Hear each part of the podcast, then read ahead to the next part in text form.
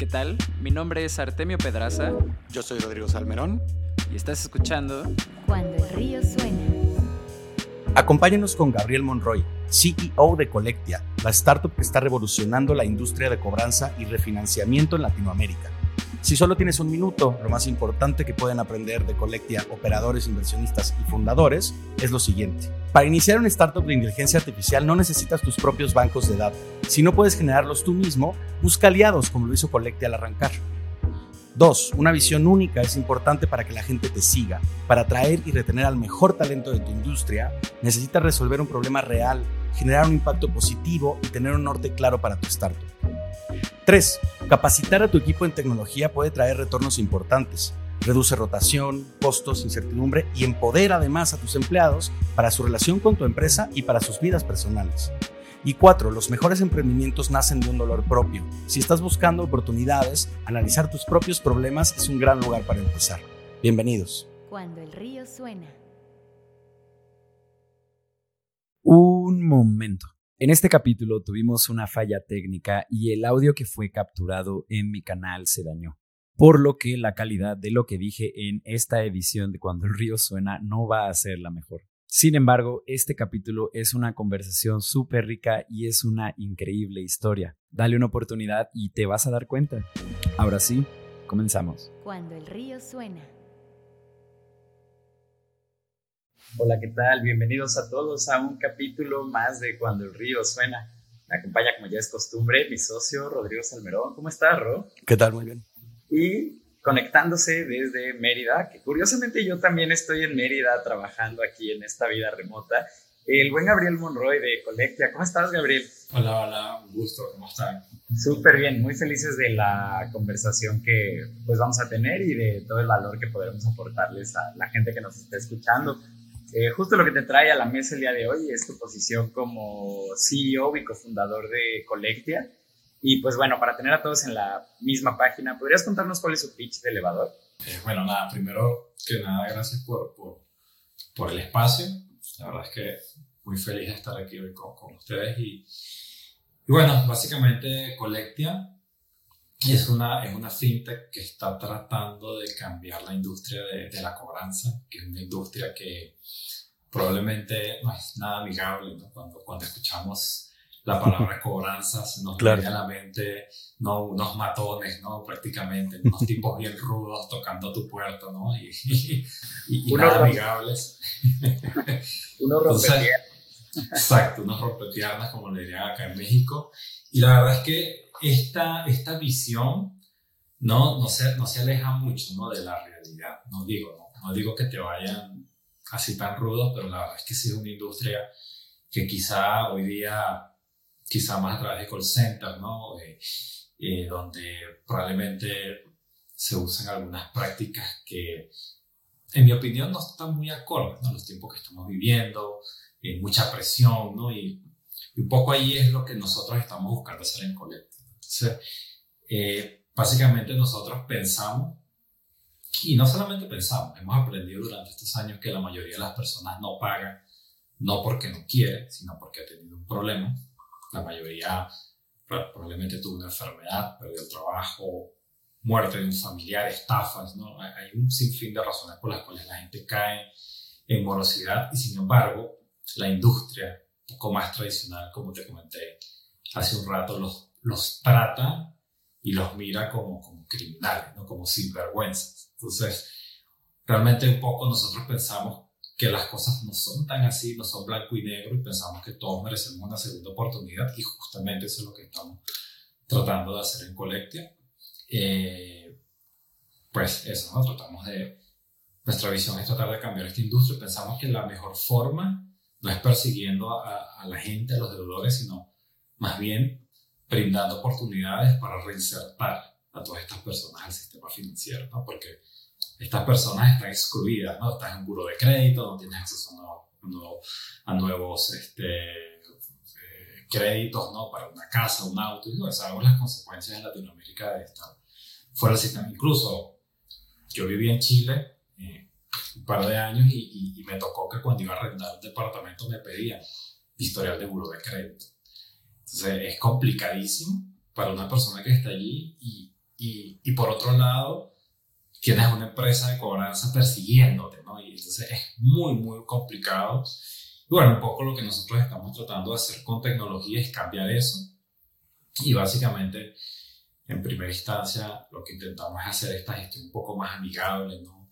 Este, un poco más asertiva, ¿no? Entender por cuál es tu mejor canal, cuál es la mejor hora para tener contacto y además cuál es el mejor producto probablemente que yo te pueda ofrecer de acuerdo a tu perfil, a tu historial, a tus condiciones, para que puedas salir de esa deuda, ¿no? Y, y además reinsertarte, ¿no? generar historial de crédito positivo y reinsertar tu sistema financiero. Entonces, básicamente eso es lo que nosotros estamos haciendo, es algo probablemente un poco eh, complejo y que lleva varias etapas, pero bueno, eso en resumen es, es nuestra visión y es lo que estamos tratando de hacer.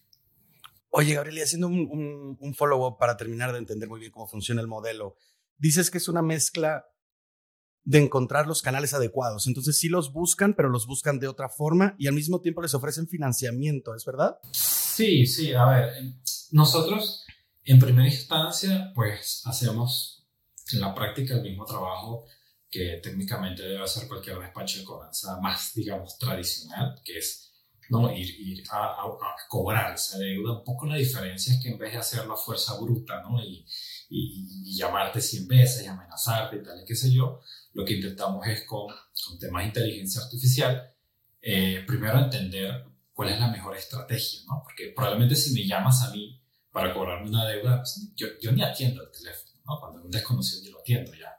Pero si me mandas, no sé, un SMS, ¿no? A la una de la tarde, cuando típicamente estoy almorzando, con la liga ¿no? del website, probablemente me acuerdo voy y pago. Entonces, entender esta dinámica eh, y, entender que cada uno de nosotros tenemos distintos horarios de tiempo, distintos canales que unos pueden ser más acertados que otros, eso no, nos hace ser mucho más preciso y menos invasivo ¿no? a la hora de eh, llegar al deudor y a la hora de recordar ¿no? justamente que, que, que, que, justamente que tiene un compromiso pendiente. Pero lo otro, además de ello, de de, entender la mejor hora, el mejor canal, el mejor día, el mejor discurso, ¿no? el mejor perfil, cómo, cómo hablarte, ¿no? para, para, que justamente no causar ese rechazo, sino más bien acercarme a, a, ti.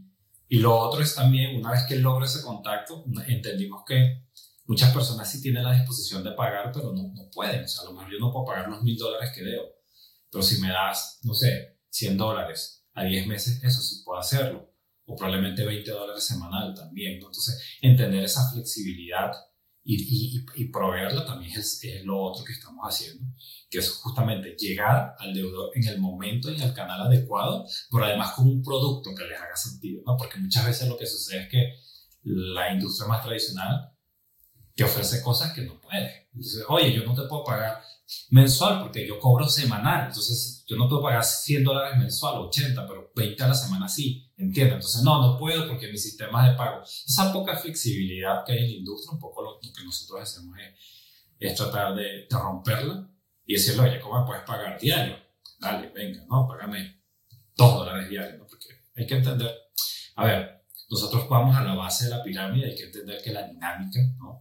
Este, de, de, de, estas personas muchas veces es distinta en términos de los ingresos. Mucha gente que incluso diario, ¿no? O sea, tiene esos ingresos de forma diaria. Entonces nosotros lo que intentamos es adaptar y dependiendo del perfil de cada deudor, no solamente, como te decía, contactarlo, mejor hora, canal, este, discurso, etcétera, etcétera, sino también ofrecerle, si es que no puede saldar su deuda, la mejor de las posibilidades para que pueda salir de, ese problema. Entonces, un poco eso es lo que sé. Buenísimo, Gabriel. pues voy a, voy a alterar, eh, Arte, aquí el, orden de las preguntas porque creo que es pertinente eh, adelantar una de las que tenemos planeadas para después. Em, también ustedes compran deuda, ¿no? Para, para después, este, para después eh, darle seguimiento.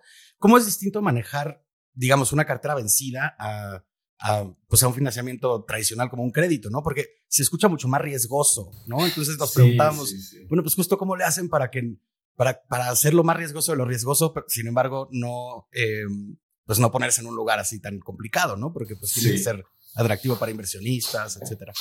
Claro, al final es, un negocio. Mira, creo que antes de responderte el cómo, creo que me, me, gustaría contarte el por qué, ¿no? O sea, ¿por qué nos pusimos locos a empezar a comprar deuda? ¿no? Porque, como tú dices, es algo sumamente riesgoso. Y es que nos dimos cuenta que todo este concepto y esta visión que nosotros tenemos empezó a dar tan buenos resultados que, que de alguna forma lo que queremos es masificarlo, ¿no? O sea, hoy día, si bien es cierto, a mí me asignan una cartera y, y yo pudiera este, eh, tratar ¿no? de, de, de, tener un mejor discurso, un mejor hora, todo lo que te conté anteriormente, muchas veces las flexibilidades o los productos que yo pudiera ofrecer están muy limitados por, eh, por, por, por, la industria, ¿no? Por, por, en este caso, por la banca más tradicional. Eh, y un poco lo que nos dimos cuenta es que si nosotros somos capaces entonces de decirle al banco, pues, ¿sabes qué? Te compro la cartera, te quito ese, ese dolor de cabeza. Entonces, por un lado, para, para nuestro cliente, que al final del día es el banco o, o la fintech, ¿no? El, el, el prestamista, la institución financiera, le quitamos el dolor de cabeza, pero por otro lado nosotros tenemos mucha más flexibilidad de, de, de generar mejores productos, mejores ofertas. Entonces, eso es la primera razón. Y lo segundo, quizás el impacto, ¿no? O sea, cuando nosotros ahora mismo que nos estamos planteando compra de carteras, estamos planteando de comprar carteras de 100, 200, 300, 400 mil, 500 mil deudores a la vez, ¿no? Entonces eso lo que hace es que ya esto que hemos probado y que funciona y que funciona bien, pensamos que es una forma muy buena para masificarlo, no, no solamente para masificar al, el, a, a, digamos a, a como empresa, sino el impacto, que al final claro. del día es lo que, es, es lo que queremos hacer, ¿no? O sea, al final me hago de una cartera de 500 mil dólares, son 500 mil potenciales personas a quien yo pudiera llegarles y sacarles del problema. Entonces, creo que esas son las dos cosas que nos motivaron eh, y es algo que, que la verdad está, está, bastante bien. Y por otro lado, pues viene el tema del riesgo, ¿no? Oye, ¿cómo haces tú? Porque si ya es difícil prestar, eh, no, o sea, a gente que claro. no tiene historia, imagínate prácticamente financiar amoroso, ¿no? Es, es complicadísimo. Eso. Y la realidad es que ¿Cómo lo hacemos y por qué nos atrevemos?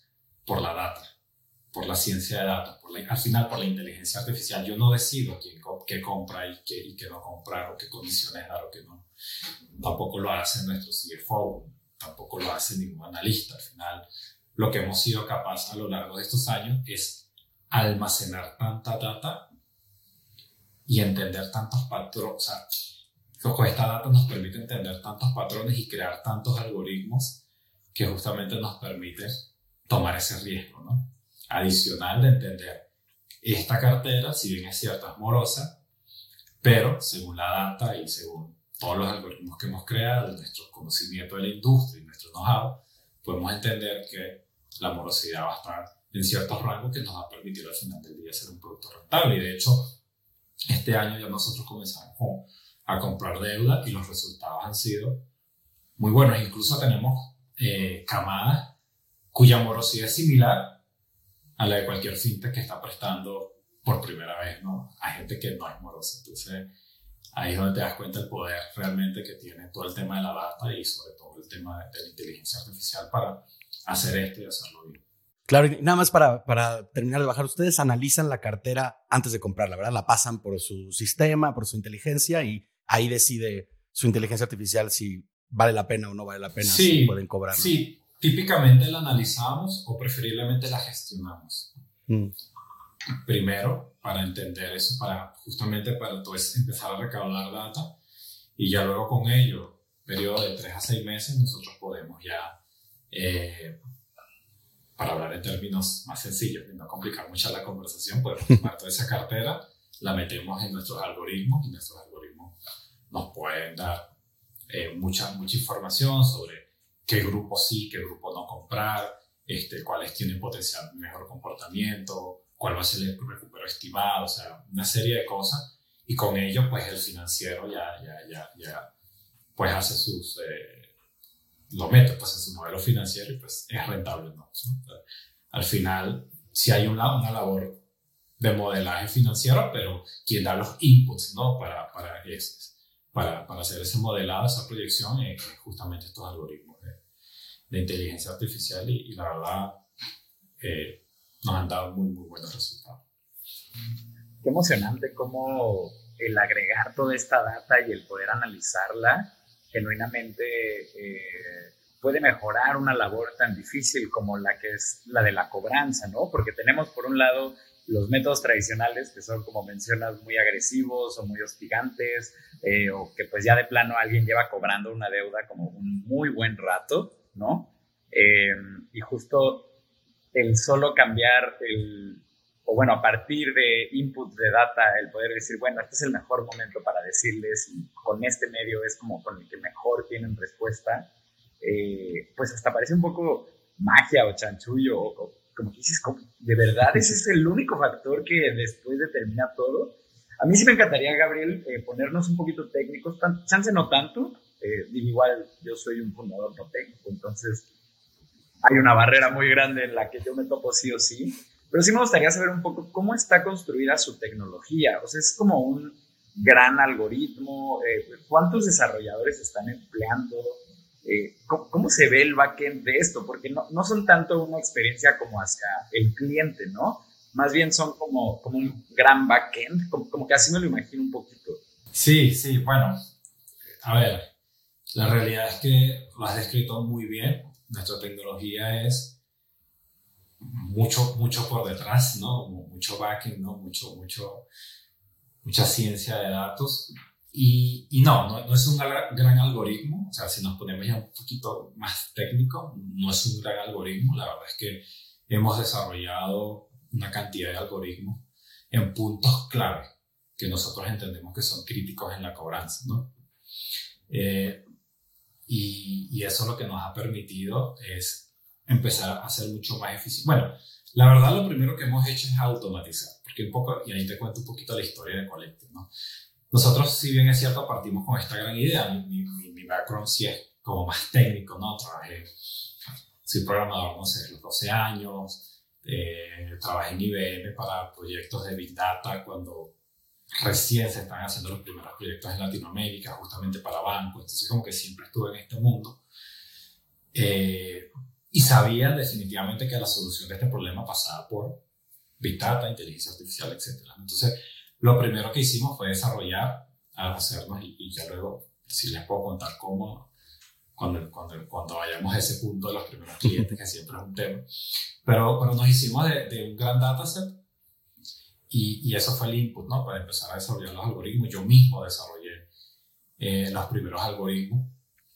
Eh, y bien, funcionaba súper bien, ¿no? Eh, me acuerdo eran dos o tres, algo así. Este, era muy básico, era determinar el mejor canal, la mejor hora y, y la probabilidad de pago. Eh, sin embargo, cuando empezamos a, a tratar de, de, implementar esto, nos dimos cuenta que la cobranza era manual. Era, era manual, era literalmente una persona con hojas de Excel y luego te hacía una hoja Excel, te la filtraba o hacía una pseudo segmentación y luego te la cargaba, imagínate, en Twilio y mandaba SMS. Y luego, no, lo mismo y luego te lo cargaba, no sé, en MailChimp y te mandaba email. Y luego lo mismo y te lo cargaba en, en un discador y te mandaba llamadas. Entonces, sumamente manual todo el proceso. No puedes aplicar inteligencia artificial a procesos que ni siquiera están automatizados. Entonces, entonces de allí, ¿no? Y a veces, muchas veces, uno como emprendedor también iluso, ¿no? Piensa que todo lo va a resolver con inteligencia artificial. No, pero es que para llegar a ello, tu industria, sé, en donde estás, basando, tiene que tener cierto nivel de automatismo. Ni mismo nivel que te va a permitir generar data de forma congruente y empezar a entender cuáles son las partes del proceso que con inteligencia artificial tú puedes empezar a tener un plus. Entonces ahí empezamos a automatizar y nos empezamos a dar cuenta que en ciertas partes de esa automatización sí hace mucho sentido que yo tenga algoritmos de inteligencia artificial. Entonces te doy un ejemplo. Es conocido en, en, los call centers que muchas veces tú tienes muchas más llamadas de las que puede manejar tu grupo de operadores, ¿no? Pero ahí tienes que tener un balance porque si metes muchas llamadas, más de las que puedes manejar, lo que va a pasar es que vas a tener mucha gente esperando, ¿no? Que llamaste, que te atendió el teléfono y que del otro lado no va, a haber nadie que ¿no? Es, pero por otro lado, si el volumen es pequeño, vas a tener a tus ejecutivos de cobranza o a, tu- tu- tus ejecutivos de call center, los vas a tener mucho tiempo esperando entre una llamada y otra. ¿no? Entonces, ese término, como más técnico, se llama overflow, y eso hay que mantenerlo muy controlado y eso va variando en el día, es complejo. Nosotros, nos- por ejemplo, ahí desarrollamos una- un algoritmo, una red neuronal que permite predecir, ¿no? en base a un montón de cosas y permite predecir y ajustar ese, ese volumen para que ni por un lado tengas a mucha gente esperando, pero por otro lado tus ejecutivos siempre tengan fluidez. ¿no? Entonces, es un ejemplo que te doy, ¿no? Y, y de allí, entonces, otro ejemplo. Entonces, la realidad es que hoy día tenemos, no sé, 12, 15 algoritmos, eh, muchos en sus versiones 4, 5, 6, que hemos hecho, rehecho, rehecho, rehecho, que nos permiten eh, este, eh, justamente ir optimizando ¿no? cada punto de la cadena para brindar una mejor experiencia, ¿no? Pero además para hacer mucho más eficiente tu operación. Otro ejemplo de una cartera, típicamente lo que hacen las, industrias, las empresas tradicionales es que te ordenan por saldo y dicen, bueno, le voy a llamar de mayor a menor. Capaz ahí le- le- le doy, ¿no?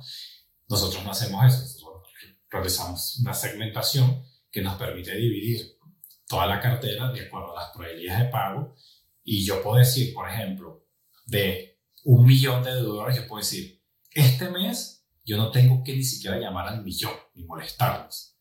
Con estos 100, yo sé que ellos son los que me van a pagar este mes y es suficiente para maximizar mi recupero, ¿no? Y llegar a esa meta, a ese recupero que yo sé que es el máximo que puedo dar sin necesidad de gastar tantos recursos ni molestar a, a 100 mil o a 200 mil personas, ¿no? Entonces, ese es otro algoritmo que tenemos para hacer ello. Entonces, y así vamos optimizando cada uno de, de, la- de los temas. Y eso lo que nos permite es en cada punto que previamente ya sea automatizado, pues, cada vez sea mucho más eficiente. Y de esto entonces vamos iterando, y vamos a sacar una versión 2, una 3, una 4 y bueno, aquí podemos estar hablando tres horas de todos los algoritmos que hemos desarrollado, pero es como para un ejemplo de cómo funciona Colecta y cómo nosotros hemos sido capaces de, como dices tú, que parece magia, pero pues hoy día es algo que, funciona.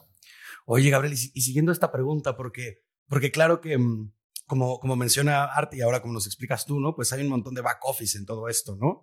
Eh, de, de hecho, pues de todo esto que nos acabas de contar, realmente lo único que recibe el, el deudor como usuario final, entre comillas, ¿no? O sea, como la persona que interactúa del otro lado de la tecnología, pues es un mensaje de recordatorio, es un email o una llamada al momento preciso, etcétera, ¿no?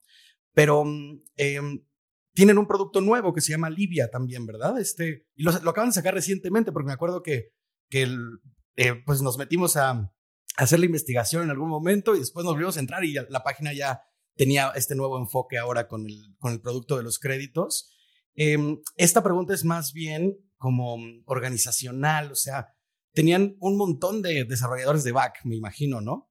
¿Qué pasó con la Livia? ¿Tuvieron que armar una nueva división, un nuevo, cómo, cómo manejaron eso? Sí. Porque pues no son la, no es la misma gente, ¿no? La que se ocupa de una cosa Sí. que de la otra. Sí, bueno, es cierto. De hecho, nuestro equipo de, de ingeniería, yo te diría que el 70-75% son ingenieros de datos, son data scientists, ¿no? o sea, gente que está allí, son gente de microservicios. y tenemos una pequeña eh, eh, parte ¿no? que, que son más flexibles, que son full stack, ¿no? que hacen back Mm. y front. La realidad no tuvimos que abrir una nueva división porque siempre habíamos tenido un equipo y, y eso responde a ciertas cosas. ¿no? Primero porque nosotros no solamente hemos desarrollado toda esta parte que si bien es cierto es muy, mucho la, la interfaz con el usuario es, es como Ujú. lo has dicho, pero nosotros hemos desarrollado una plataforma interna que se llama Nexus, que justamente le permite a nuestro equipo de operaciones automatizar un montón de procesos que la industria tradicional hace de forma manual. Claro. Esto sí tiene su back office, sea, tiene su front, ¿no? Y, Mm. y entras y tal. Entonces, como que siempre hemos tenido una pequeña división de, de desarrolladores full stack, ¿no? que, que, que, nos, que nos ha permitido ya tener ese stack y tener ese conocimiento y simplemente con Alivia lo que hicimos fue eh, replicar. Esa es el primer, la primera. Y lo otro, nosotros en, en Collectia, y un poco viene también probablemente de, de mi inicio eh, como programador, nosotros eh, tenemos un programa de, de, de trainee o, de pasantes o de, o de principiantes, aprendices. Un poco lo que nos dimos cuenta es que eh, nosotros hay mucho conocimiento sobre, sobre todo en la parte de Big Data y Data Science, que no necesariamente está tan profesionalizado por ser algo relativamente nuevo. Y muchas de las cosas que nosotros estamos haciendo en Colectia son súper sofisticadas. Entonces, eh, en términos de, de, lenguaje, en términos de, de, lo que hacemos, etc. Entonces, nos, nos pasaba mucho que traíamos desarrolladores senior, pero al final, como esto es algo relativamente nuevo, te tenían dos, tres años de experiencia. La verdad, no tenían tanta experiencia. Y al final teníamos que terminar reeducándolos ¿no? y enseñándoles y, y, y, y, veamos que no era tan eficiente y además lo difícil que es hoy día conseguir un ingeniero de datos, ¿no? por cómo está el mercado. Entonces, un poco lo que nosotros hicimos, nos dimos cuenta que había muchos bootcamps ¿no? que en la región, o gente mm. que no necesariamente está titulada, pero que, no sé, se metió en Plaxi, por ejemplo, eh, o, o, dos o tres más que, que son bastante buenos, y, pero nadie los quería contratar. Entonces, lo que hicimos fue un, un programa de, de trainee donde pues, sí, te contrato, no hay problema, yo sé que tú lo único que sabes es full stack, que es lo que más enseño, ven, yo te enseño acá y durante tres meses te formo para hacer, eh, ya sea pues, que sigas por la parte de full stack o que te conviertas en, en, en, un ingeniero de datos o data scientist en el futuro. Entonces, eso es lo que nos permitió es tener esa, digamos, esa cantera ahí de talento, porque siempre estamos eh, con personas que la estamos formando. Eh, y pues cuando, cuando, cuando el proyecto de Alivio lo empezamos a construir, pues ya teníamos ya una cantera importante de, de, de, esa, de, develop, de, developers, que hoy día yo te diría que todos los developers en Collectia, a pesar que son ingenieros de datos o data scientists, también, pues ya hacen full stack, ¿no? Tú le das allí, mira, esto y te lo sacan. Quizás no les gusta, no es lo, lo que les apasiona y tal, pero de que lo hacen, lo hacen. Entonces eso nos da mucha flexibilidad por este plan de carrera que hemos hecho en Colecta, que la verdad nos ha funcionado, yo te diría, muy, muy bien. Y, y bueno, no, no, soy, no somos genios ni nada, sino que cuando yo entré en IBM fue con un plan similar. Entonces, lo, lo que hicimos fue tratar de, de, hacer algo parecido. Está fantástico esto que, que, que dices, Gabriel, porque, claro, o sea, ahorita todas las startups se están peleando, eh, los sí. desarrolladores que hay, porque tenemos un shortage como de, no me acuerdo, hablábamos con, con Luz Borja de, de, Henry, que justo es uno de estos. Este... Henry, sí. Ahí tenemos un par de chicos también muy buenos que vienen de. de Nosotros también en, en, el estudio tenemos un saludo a Rocío, este, que viene de Henry. Eh, pero, eh, pero, pero claro, vamos, todo el mundo se está peleando a los desarrolladores que más experiencia tienen, ¿no? Porque pues quieres traer ya a la superestrella que llegue y que te resuelva tu problema. Sí. Y, y sin embargo, eh, pues hay un montón de gente, pero, pero un montón, ¿no? Porque claro, Platzi y estas otras, eh, y estas otras empresas están capacitando muchísima gente que no tienen todavía ese nivel y darles esta capacitación permite pues tener un, un, un flujo de, de, desarrolladores entrante que ya tienen los conocimientos que tú necesitas, eh, pues muy saludable, ¿no? Porque no tienes que estar buscando, primero, eh, vamos, salarios que son mucho más caros, ¿no? Y luego que están súper competidos porque tienes que ir a pelearte con todas las demás startups que quieren estos desarrolladores. Y si, si tú les das esta opción de carrera, pues además, como en propuesta de, de, de valor a, a, tu equipo, pues es mucho más interesante, ¿no? A mí me parece fantástico esta capacitación. Sí, y que al final de cuentas, y sobre todo en la parte de data scientist y, y, de, y de, ingeniería de datos, pues al final te contratas un senior que tienes que igual formarlo, porque es que en, al menos en Latinoamérica no no estamos tan no avanzados hay, en claro. estos temas. O sea, startups que estén realmente desarrollando ciencia de datos no son tantas. O sea, que no se pegue una API de Google, de Microsoft, sino que realmente in-house estén haciendo algoritmos, no son tantas. Entonces, no hay tanto conocimiento, al final tienes que terminar formándolo. Eh, y eso es lo que hemos hecho en Collective. Nosotros, pues, quizá en principio por falta de recursos y por más necesidad que, ¿no? que, que nos gustaría, ya luego, cuando teníamos los recursos, nos damos cuenta que, que al final tienes que formarlos. Entonces dijimos, oye, ¿sabes qué? Mejor hablamos, uh, vamos a abrirle la puerta a estos chicos que, que, que, al final hay una brecha. Y hay una brecha entre, entre Henry, Plaxi y todos los demás, y realmente un salario competitivo ¿no? y, y un puesto competitivo. Y esa brecha, pues bueno, llenemos esa brecha y, quizá de cuatro se quedan dos y, y, dos no, pero a lo mejor ya les abrimos, les, les, desbloqueamos, ¿no? Y ellos pueden continuar. Y yo creo que es algo que nos sirve a nosotros y también les sirve a todos los chicos que han pasado por este programa. Y también crea algo muy, muy bueno. Yo creo que la rotación que nosotros tenemos en nuestro equipo de productos es extremadamente baja. O sea, extremadamente baja hoy día. Claro, está fantástico. O sea, los primeros cuatro ingenieros que, que, son venezolanos igual, que partieron con nosotros allá en Venezuela, cuando, cuando partimos, ¿no? Pues súper, con, con, contando cada centavo, ¿no? Como toda startup, todo, hoy día todavía están en el colegio. Y, y, sí, son unos cracks y siguen aprendiendo. Entonces, eso yo creo que también te genera, ¿no? Esa, como, como fortalecer esa cultura. Pero no es un tema tan técnico, también es un tema cultural. Claro. Entonces, que es muy, muy importante y eso también lo podemos hablar más adelante, pero, pero yo creo que al menos en el caso de Colectia y por el modelo de negocio y la tecnología, el stack y todo funciona muy bien. Probablemente otro startup, otro fundador, con otro stack, con otras necesidades, con, con, con, con otra industria, eh, probablemente es, no, no, no, puede tener esa paciencia ¿no? de tres a seis meses para esperar que un, que un developer este, ya empiece a, a rendir como, como debería. Claro, 100%. Y creo que esto que cuentas a mí me recordó mucho la primera vez que yo a un empleado le regalé un libro respecto a cómo hacer mejor su trabajo. Eh, y era un recurso que él no conocía realmente. Eh, y recuerdo mucho que cuando lo terminó, eh, le había gustado mucho el contenido de este y había aprendido como muchas cosas. me dijo, es que me encantó porque pues me empoderaste con este recurso, ¿no? O sea, genuinamente es algo que yo voy a poder hacer trabajando contigo, pero al mismo tiempo o sea, si yo sigo creciendo y mi camino es otro, estas herramientas me sirven a mí mucho, ¿no? Y siento que eso eh, fideliza muchísimo y como que hace muy estrecha la relación que tienes con alguien, porque saben que mientras estén trabajando contigo van a seguir creciendo a nivel personal y además, eh, sin decir como lo que estás construyendo con ellos, ¿no? Que tiende a ser como, eh, no sé, nosotros al estudio le decimos el bebo o el bebé y cada vez es darle de comer, vestirlo más bonito, de que ya a a la secu, ¿no? Y ves crecer genuinamente algo que tú ayudaste a, construir, ¿no? Bueno, pues nos hemos estado saliendo de guion por aquí, por allá, pues, de lo que ha estado la charla. Estamos llegando a la mitad de este programa. Les recuerdo a toda la gente que nos esté escuchando que en cuandoelriosuena.com ustedes pueden eh, suscribirse a nuestro newsletter y recibir una notificación cada que tengamos un capítulo nuevo. Estos los publicamos religiosamente todos los lunes y siempre estamos invitando a los perfiles más emocionantes de las startups, eh, justo eh, más emocionantes o más complejas o que vemos que están rompiendo en el ecosistema. Así que eh, compartan esto con alguien si creen que puede servirle y ahí nos vemos en cuandolriosuena.com. Regresamos.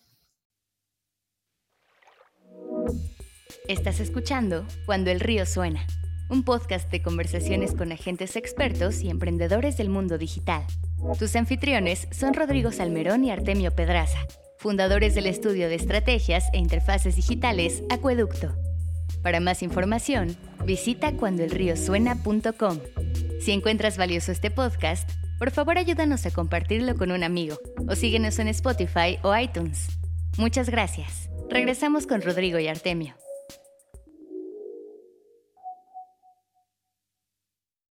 Estamos de vuelta en Cuando el Río Suena con nuestro invitado de esta, de esta edición, Gabriel Monroy de Colectia. Y, Gabriel, un poco retomando em, sobre cómo funciona su inteligencia artificial, cómo consigue cobrar, em, cobrar mejor que, vamos, que, la industria tradicional. Ya revisamos muchas cosas, pero para seguir mejorando sus algoritmos, ¿qué han, qué han encontrado que, que sigue siendo nutritivo? ¿Cómo, cómo continúan, vamos, eh, ¿Qué, siguen, ¿Qué variables siguen metiendo? ¿Dónde están encontrando insights? Mira, una de las cosas que, estamos, que, comenzamos a hacer, que, que, no es tan fácil quizá, eh, por los desafíos técnicos que esto implica, pero ya estamos por lanzar algunos pilotos y, pienso que hay mucha información, es en la cantidad, en nuestro caso, ¿no? de horas de conversación y negociación que nosotros tenemos almacenadas. ¿no? Nosotros por, por ley, por regulación, todas estas conversaciones que, mantenemos, estas iteraciones, más que todo de voz, eh, deben ser resguardadas ¿no? por un tiempo prudente y, eso es algo que, nos exige ¿no? la industria. Pero nos dimos cuenta que eh, hay tanta información en estas conversaciones, hay tanta información para entender quizá lo que, lo que, yo, lo que yo veo, arquetipos ¿no? de deudores, ¿no? Te voy a dar un ejemplo, no sé, el gruñón, por ejemplo, el, eh, ese, que no le gusta, que, que, le recuerden, por ejemplo, ¿no? que siempre está de mal humor, el, este, el excusa, ¿no? el que siempre, bueno, no sé si estos son los mejores nombres, ¿no? Estoy aquí yo pero funciona muy bien, ¿eh? Sí. Claro, como para ponerle algo de, de, de humor al tema, pero a ver, lo que te quiero decir es que al final del día, cuando tú escuchas muchas, muchas, muchas, te das cuenta que la cantidad de información que hay en esas llamadas para entender qué hay detrás ¿no? de, de, la, de, la, de por qué la gente no paga, que nuevamente no es porque no quieren, no es porque son sinvergüenzas, sino porque hay reales motivos. Yo creo que hay demasiada información allí y, y es lo próximo. Ahora, el desafío es tomar todas esas horas de conversación y transformarlas en, data útil, ¿no?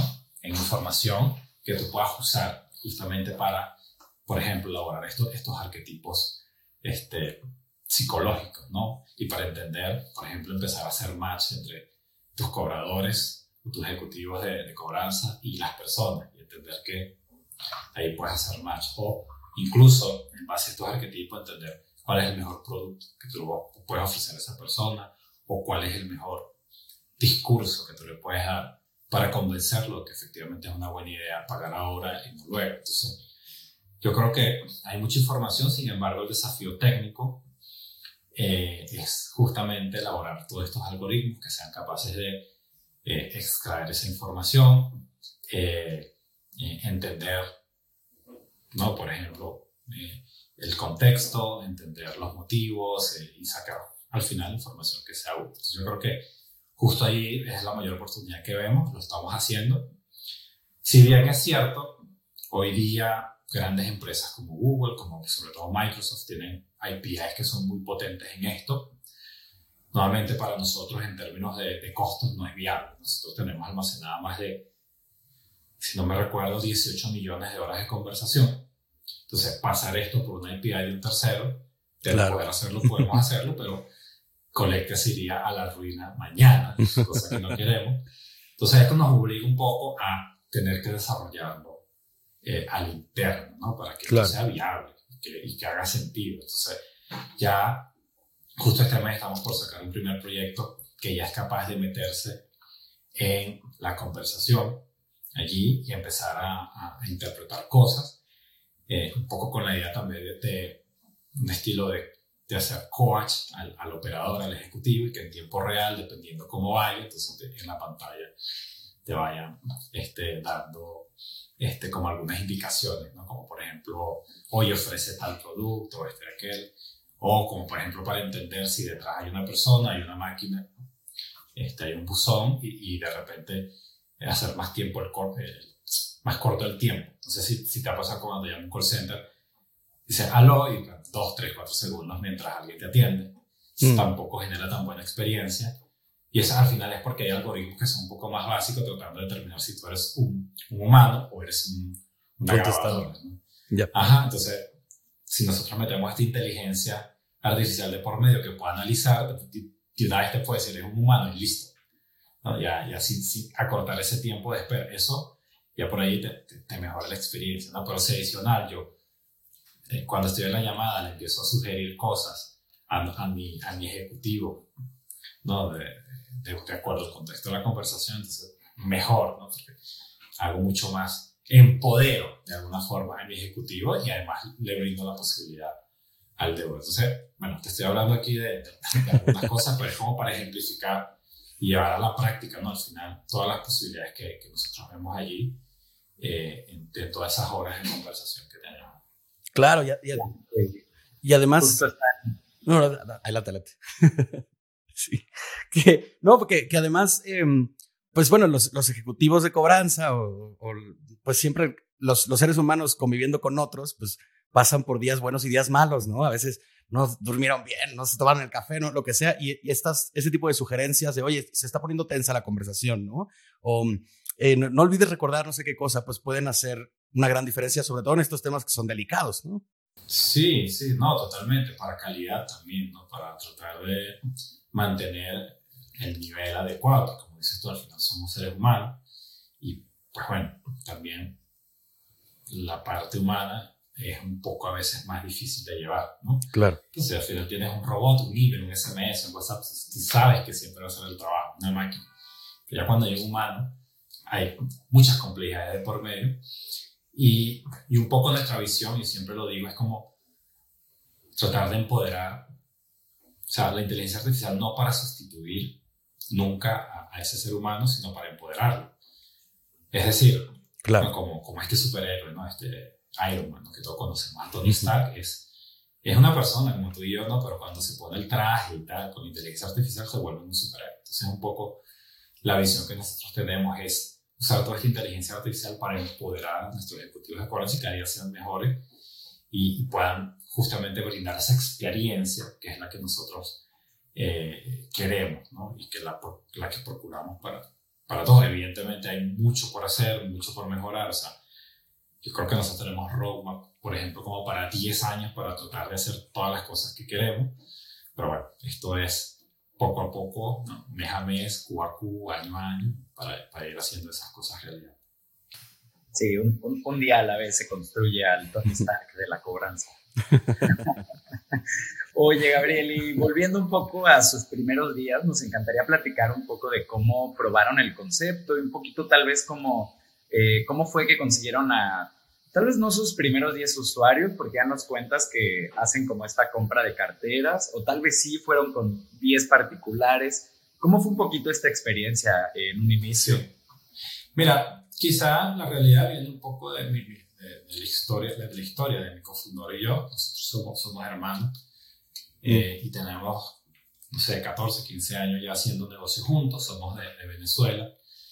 Y y nos tocó vivir dos cosas bien particulares. ¿no? Primero, nosotros cuando éramos pequeños, mi papá tuvo una deuda por tarjeta de crédito, estuvo en buro de crédito. Y bueno, te imaginarás cómo es estar buro de crédito en los 80, luego salir de ahí, que, que, no era sistemas, ¿no? Claro. Salía cuesta, imagínate, en aquella época. Y entendemos perfectamente las cosas negativas que trae para, no solamente para el individuo, sino para el núcleo familiar estar en esa situación de buro de crédito pero también entendemos que mi papá no era ningún criminal, simplemente intentó emprender, tuvo una mala racha, ¿no? pudo pagar la tarjeta y pues ya cayó, ¿no? Cualquier historia de cualquier emprendedor. eh, pero, pero luego, con los años, nosotros también emprendimos, nos fue muy, muy bien. Hicimos un e-commerce, típica historia que comienzas ¿no? en una habitación ¿no? allí a vender por internet, ya luego terminamos vendiendo millones de dólares al año eh, ahí en Venezuela, pero ahora nos tocó al revés porque llegó la época de hiperinflación este, y nosotros pues teníamos que cobrar ahora. Pero bueno, te imaginarás que cobrar en hiperinflación no es algo sencillo. O sea, si lo cobras hoy, ya mañana tu dinero vale la mitad. Claro. Y para el fin de semana ya ni cobres, pero no vale nada. Entonces nos tocó vivir eso y empezamos a entender que la industria estaba rota de y lado. Por un lado, cuando eres el deudor, por todas las consecuencias tan negativas, cuando estás en buro de crédito y no pagas, y por otro lado, cuando, tú, cuando es tu capital el que está en riesgo, ¿no? Entonces, eso fue lo que nos motivó a decir, ¿sabes qué? Esta cuestión, la única solución no puede ser literalmente llamar y amenazar a todos, tiene que haber algo mejor, y ahí fue que un poco nos inspiró. Y de ahí, nosotros ya en Venezuela, quizá eh, vimos a, Chile como un potencial mercado por, por, por el ecosistema, que está bastante desarrollado, un país muy bueno para partir, algo de, capital de riesgo desarrollado, y este programa Startup Chile, que justamente incentivaba a, proyectos a ir a, a, Chile a emprender, y eso fue lo que hicimos, aplicamos y así llegamos. Realmente era más un proyecto que una realidad, pero bueno, ahí con el trabajo de una aceleradora, recibimos mucha mentoría, la verdad que nos ayudaron un montón, muchos fundadores chilenos, locales y también extranjeros que tenían mucha más experiencia que nosotros en todo este tema de fintech. Y, y nada, allí fue que empezamos a, a tocar puertas, decidimos que cuando, cuando quieras hacer inteligencia artificial siempre tienes un gran problema. Y es el dilema del huevo a la gallina. ¿Por qué? Porque quieres hacer inteligencia artificial, pero para ello necesitas datos. Sin datos no puede ser inteligencia artificial. Pero por otro lado, si no tienes clientes o los primeros clientes que te den esos datos, pues tampoco, pero esos clientes que te van a comprar si no tienes nada. ¿Qué es primero? O sea, los clientes o, los algoritmos. No puedo tener algoritmos sin clientes, no puedo tener clientes sin algoritmos. No, entonces, claro. un poco nos tocó ese dilema y por eso nos decantamos a tratar de venderle esta idea o este proyecto a grandes instituciones financieras que si conseguíamos uno, al menos nos garantizamos de miles o millones. Claro. Y así fue. Eh, realmente Chile es un país, encontramos un ecosistema donde las empresas, los particulares, los privados quizá, tienden a tener cierta apertura para probar. Y así fue donde un retail chileno, pues, eh, en un concurso de esta innovación, nosotros fuimos tal cual emprendedor, ¿no? Fuimos, dimos un pitch.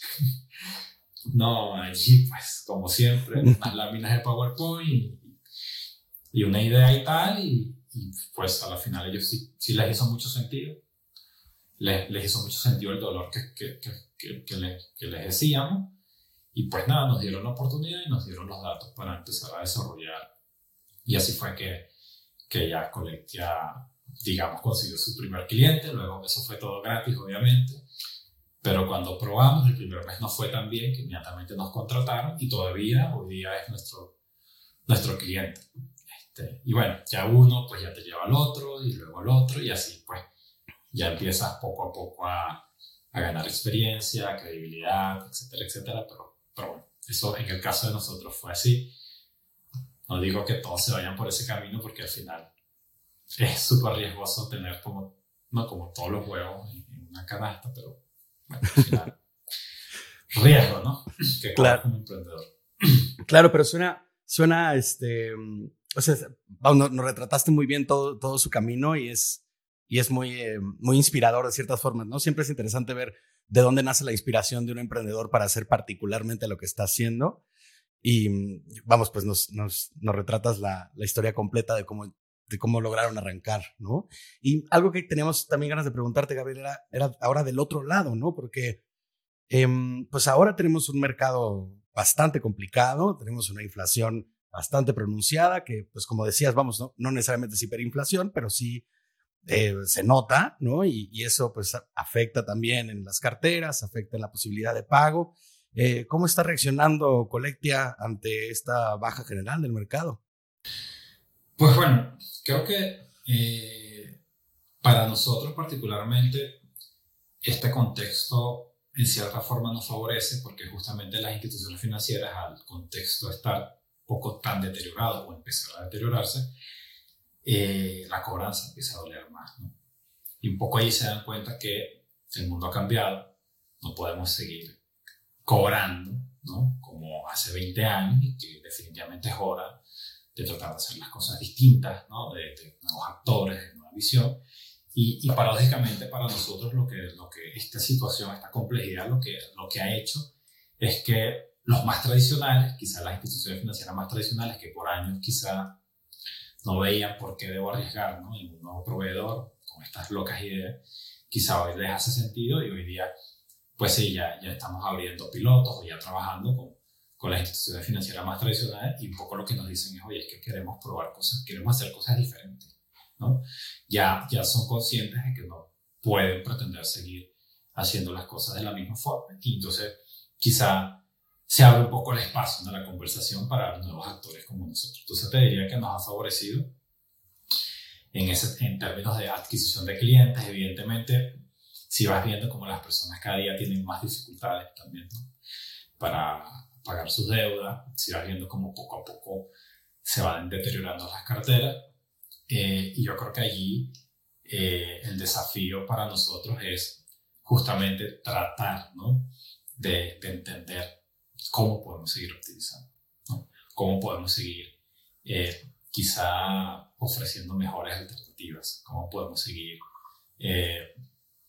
haciendo un mejor diagnóstico ¿no? de las carteras y entendiendo eh, las mejores estrategias, porque pues, al final, eh, si queremos seguir siendo eficientes y trayendo recupero ¿no? y, también brindando una buena experiencia, pues al final tenemos que adaptar, no podemos seguir eh, con, lo, con, con, los, mismos productos o servicios, ¿no? Y un poco también de ahí nace Alivia, como, como lo has comentado, que al final Alivia es un producto sencillamente de refinanciamiento, que, que es el puente, ¿no? Para los deudores a, ok, tú no puedes tu deuda, yo te la compro, yo le pago al banco, no hay problema, sales, te saco el buro de crédito, tú me pagas a mí, yo te, te reestructuro tu deuda, te saco el buro de crédito, te construyo crédito positivo, ¿no? Y además luego, si me pagas bien, un nuevo crédito o a través de un partner eh, eh, te da un nuevo crédito.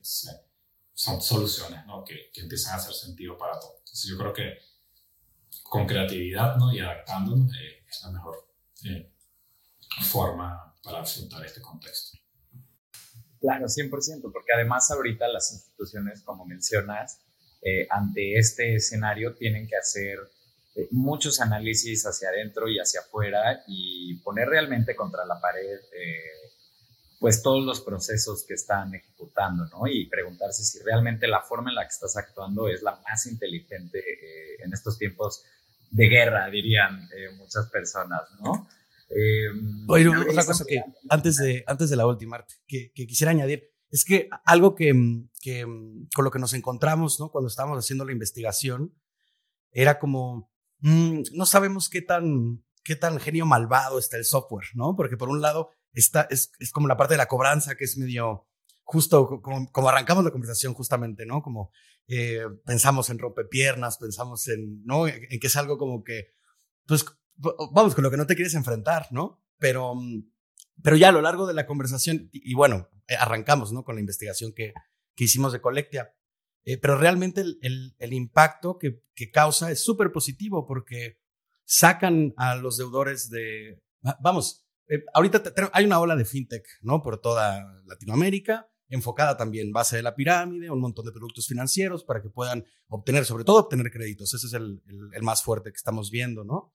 Pero claro que mm, hay un sector desatendido, incluso en ese sector desatendido, ¿no? Que es qué pasa con la gente que ya los tiene y, y después se vuelven morosos por una razón o por la otra, ¿no? Y entonces este tipo de productos que, que, los puedes sacar de ahí eh, y además hacer negocio con eso, vamos, es, un golpe a todos lados, ¿no? O sea, eh, está, está muy interesante esta, esta sí, propuesta. y además con estos volúmenes que, que mencionas, ¿no? De que pueden llegar con una institución y tal vez eh, el tomar la deuda de 500 mil deudores o como esta, este volumen que les permite que justo escalen con tecnología, eh, pues también es algo genuinamente fascinante, la verdad, Gabriel. Sí, sí, yo, sin duda, yo creo que justamente ahí se resume en la visión que nosotros y el mantra que tenemos, ¿no? que, queremos cambiar, cambiar la industria, un poco esa visión, que es lo, que me acabas de describir, cambiar esa, que cuando se hable de cobranza ya no se piense más en, en matones tocando la puerta de tu casa, sino que más bien se piense en este tipo de soluciones.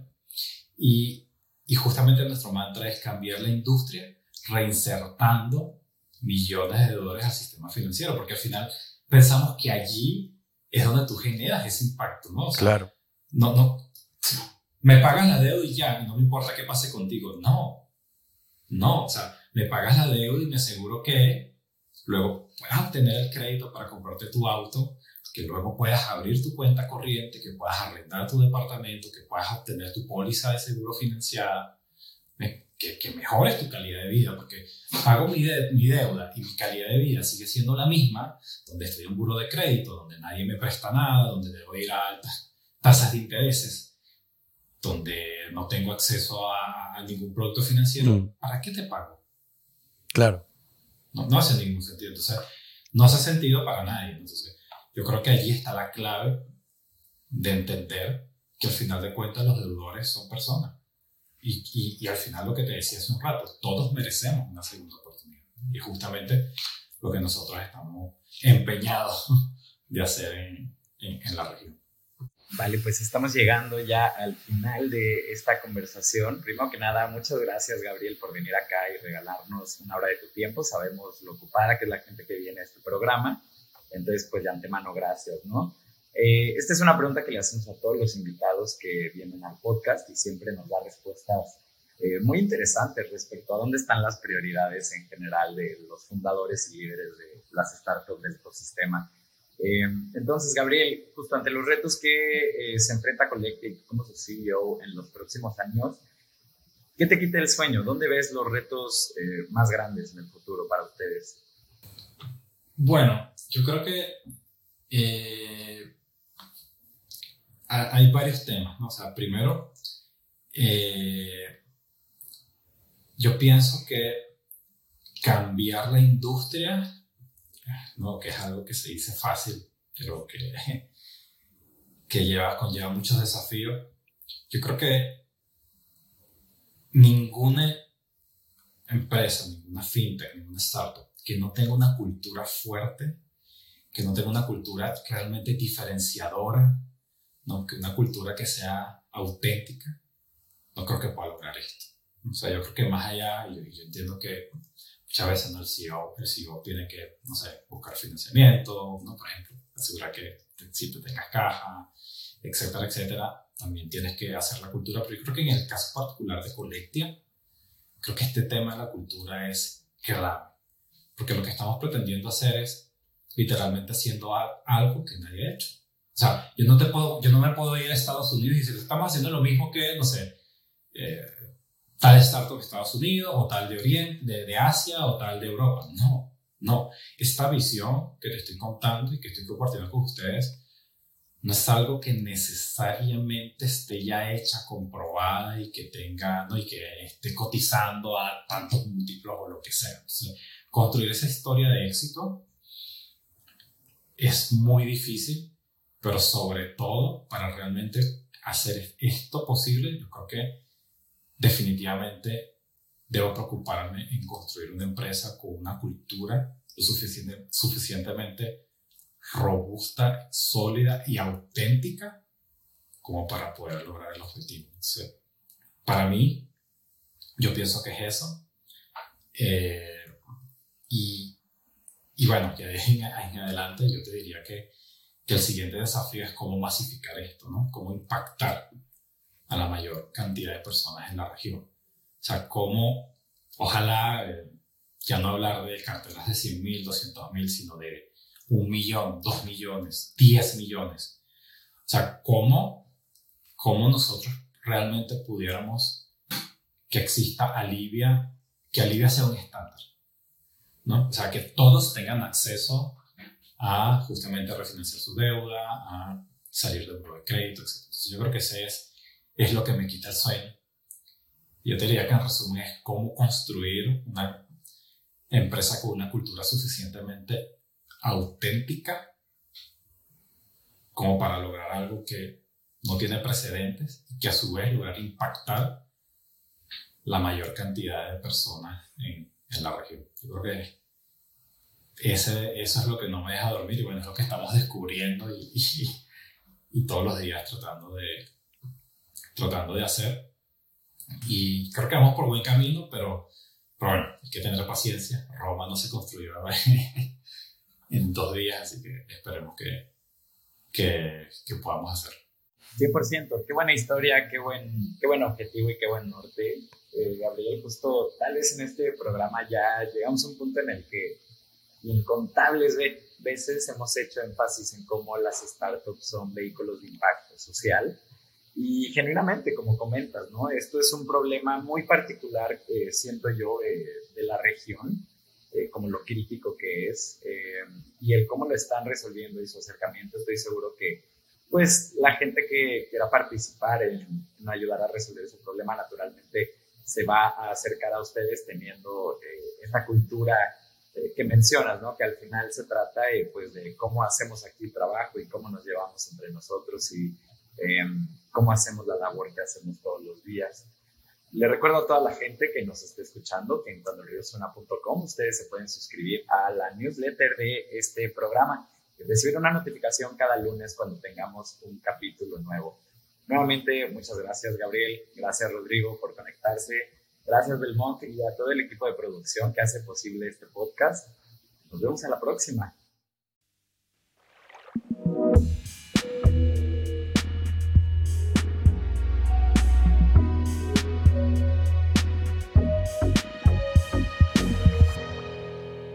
Cuando el río suena.